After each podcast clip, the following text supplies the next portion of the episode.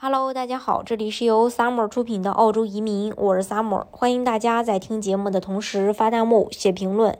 想了解更多的移民资讯，可以加微信二四二二七五四四三八，或者是关注公众号“老移民 Summer”，关注国内外最专业的移民交流平台，一起交流移民路上遇到的各种疑难问题，让移民无后顾之忧。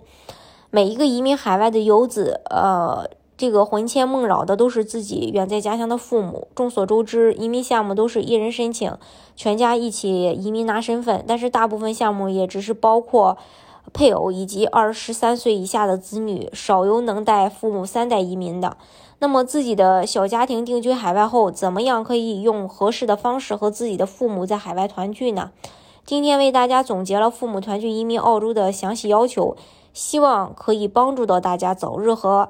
这个父母海外团聚，首先呢，父母团聚移民分两大类：排队类幺零三和捐资类幺四三，都是典型的父母移民签证。这两个都是永居签证，但是因是否缴纳四万三千六百澳币的费用，在申请速度上有很大的差别。一个呢要等上三十年，一个呢则是三到五年。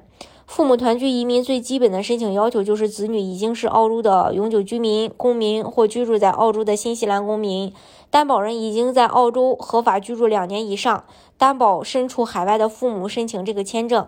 父母在提交签证申请的时候，需要保证人在澳洲境外，并在申请此签证时没有持有八七零签证。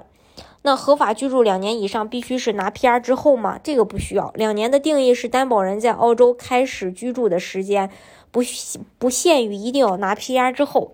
其次是对担保人的要求，明确经济担保的概念，只有经济担保人做出法律承诺，在一定期限内对新移民提供经济支持，目的是让新移民的福利开销由指定澳洲公民或者居民来承担，进而去减少澳洲政府的重担和风险。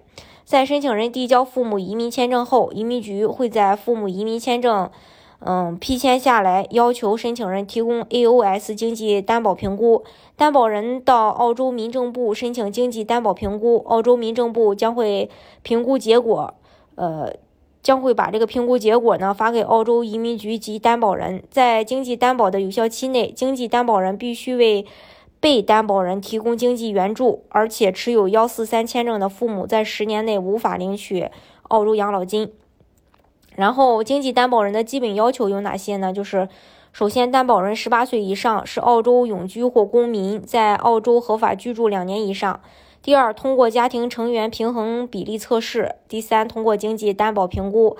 呃，也就是这个 AOS 嘛。第四就是体检和无犯罪。第五，申请人没有八七零临时担保父母签证。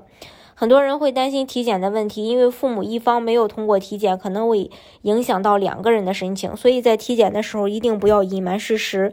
即便是出了小问题，也别慌，可以通过自己的财力水平来向移民局证明，不会给澳洲去造成负担。呃，这个就是关于这个澳洲父母团聚的相关事项，希望所有申请人都可以在海外与父母成功去团聚。当然，移民澳洲的方式也有很多种，大家可以根据自己的实际情况来选择适合你的技术类移民、投资类移民等等。今天的节目呢，就给大家分享到这里。如果大家想具体的了解澳洲移民政策的话，可以加微信二四二二七五四四三八，或者是关注公众号“老移民 summer”，关注国内外最专业的移民交流平台，一起交流移民路上遇到的各种疑难问题，让移民无后顾之忧。